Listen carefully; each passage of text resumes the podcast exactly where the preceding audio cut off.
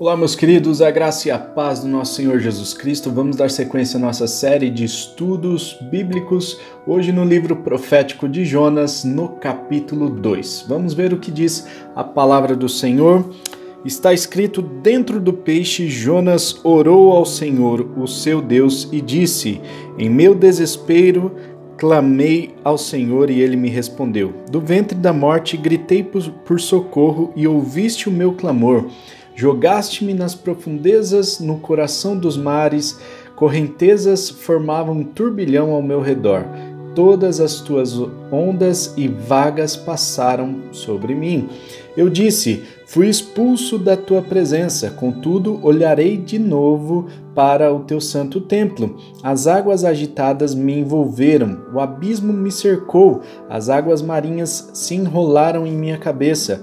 Afundei até chegar aos fundamentos dos montes, a terra embaixo, cujas trancas me aprisionaram para sempre. Mas tu trouxeste a minha vida de volta da sepultura, ó Senhor, meu Deus. Quando a minha vida já se apagava, eu me lembrei de ti, Senhor, e a minha oração subiu a ti, ao seu ao teu santo templo. Aqueles que acreditam em ídolos inúteis desprezam a misericórdia, mas eu, com um cântico de gratidão, oferecerei sacrifício a ti, o que eu prometi cumprirei totalmente a salvação vem do Senhor. E o Senhor deu ordens ao peixe e ele vomitou Jonas em terra firme.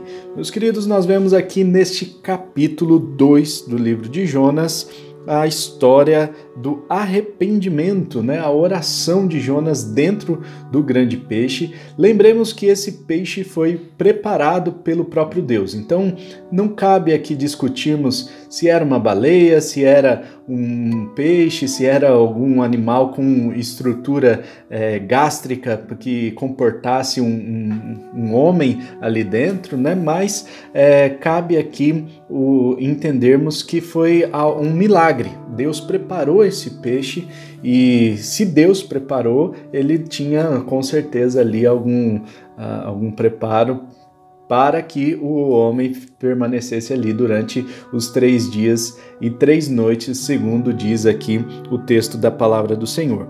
E nesse tempo que Jonas permaneceu ali, nós também não temos as informações é, de como ele fez para respirar, mas nós temos aqui algumas informações interessantes que Jonas ele vai de forma poética fazendo essa oração e declarando tudo que ele sentiu ali no momento em que ele estava dentro do grande peixe. Ele sentiu como se a vida dele estivesse é, se perdendo, né? Ele, ele narra aqui que a vida estava se apagando, ele estava perdendo a sua vida, mas ele estava desesperado e clamou, gritou por socorro e o Senhor é, ouviu a sua voz. Não significa que Jonas estava confirmando aquilo que Deus é, havia pedido para ele, não significa ainda que Jonas estava alegremente respondendo sim ao Senhor, mas significa que ele estava desesperado, clamando pela sua própria vida. E sabe, irmãos, muitas vezes nós nos esquecemos de caminhar diariamente com o Senhor e só nos lembramos de Deus no desespero, quando já estamos ali na última tentativa e aí a pessoa diz assim: só por Deus. Na verdade, nós precisamos pensar que é só por Deus desde a primeira tentativa. Desde o primeiro momento, nós precisamos confiar em Deus, confiar no Senhor. Ele é quem nos guarda, Ele que nos dá a vida e Ele que pode tirar também. Então, ah, sabe, nós temos esse padrão invertido aí, né? Nós buscamos a Deus muitas vezes como Jonas apenas no desespero quando já se esgotaram as tentativas humanas, quando já não temos mais forças para continuar. E nós devemos sempre ter Deus em primeiro lugar, como nós vemos aqui na, no, na oração de Jonas, ele se arrepende de tudo isso.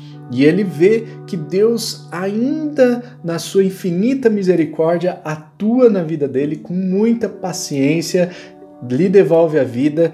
Diz aqui que as, as algas né, rodearam seu pescoço, ou seja, ele estava a, a prestes a morrer, ele estava por um fio a sua vida. E nesse momento Deus o devolve a vida, fazendo com que ele voltasse a, em terra firme, né? Diz aqui no versículo 10 que o Senhor deu ordens ao peixe e ele vomitou Jonas em terra firme. Ou seja, Jonas voltou à vida e pôde cumprir toda essa promessa que ele fez no seu leito de morte.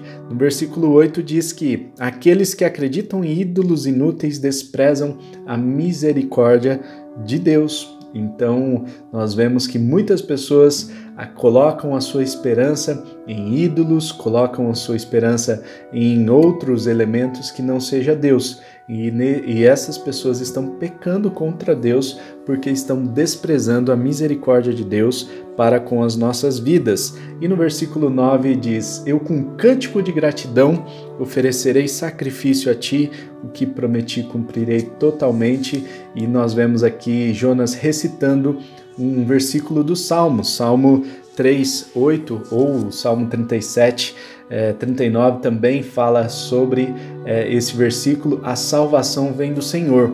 E é interessante nós trabalharmos com, com essa questão de memorizar os salmos, né, memorizar as escrituras, porque nos momentos difíceis, nos momentos em que nós enfrentamos lutas, nos momentos de tomada de decisão que a gente está ali com a vida por um fio, a gente lembra dos salmos, ou a gente lembra das escrituras, a gente lembra daquilo que está memorizado em nossa mente e nós vamos recitar esses versículos, e isso vai trazer ali a presença de Deus, não apenas a presença de Deus, mas isso vai trazer também paz aos nossos corações. Quando Jonas ele declara que a salvação pertence ao Senhor, ele está dizendo o seguinte: não sou eu quem faço as coisas, não sou eu quem é, quem tenho que cuidar de, de ser salvo, né? de cuidar de, de salvar toda a humanidade, afinal, é, ele era apenas um profeta, mas ao Senhor pertence a salvação e ele poderia é, confiar nessa promessa, confiar nas Escrituras, confiar que Deus ele não deixou de ser Deus, ainda que ele passasse por essas tribulações, por essas dificuldades. E assim também nós precisamos memorizar as Escrituras Sagradas, e quando nós passarmos por dificuldades, tribulações, problemas, a escritura que está memorizada na sua mente, está no seu coração, vai fazer com que você tenha paz, tenha segurança e declare essa escritura todos os dias. Versículo por versículo, vá declarando e vá ali tomando posse dessa, dessa palavra que vai fazer a diferença na sua vida. Amém? Então, memorize a palavra de Deus é, tenha essa palavra na, na mente, no coração e permita que essa palavra frutifique. Quando você passar por momentos difíceis, recite essa palavra que vai ser bênção na sua vida. Vamos orar? Pai Celestial, muito obrigado pelo dia de hoje. E nós queremos a Deus pedir a sua ajuda, não apenas quando estivermos desesperados, mas nós queremos caminhar contigo diariamente, termos comunhão com o Senhor, com a Sua presença, ó Deus, e que assim nós tenhamos a direção para as nossas vidas que nós precisamos para que não caiamos em tentação, para que não desviemos dos caminhos do Senhor que já são abençoados. Nós pedimos, ó Deus, que o Senhor nos direcione no dia de hoje e oramos em nome de Jesus. Amém. E amém. Amém. Não se esqueça de compartilhar esse vídeo, então com os seus amigos, manda aí para algumas pessoas, vai ser bênção demais ter essas pessoas caminhando conosco, fazendo os devocionais juntos, lendo a palavra de Deus e crescendo junto com a gente. Até amanhã, um forte abraço, tamo junto e tchau.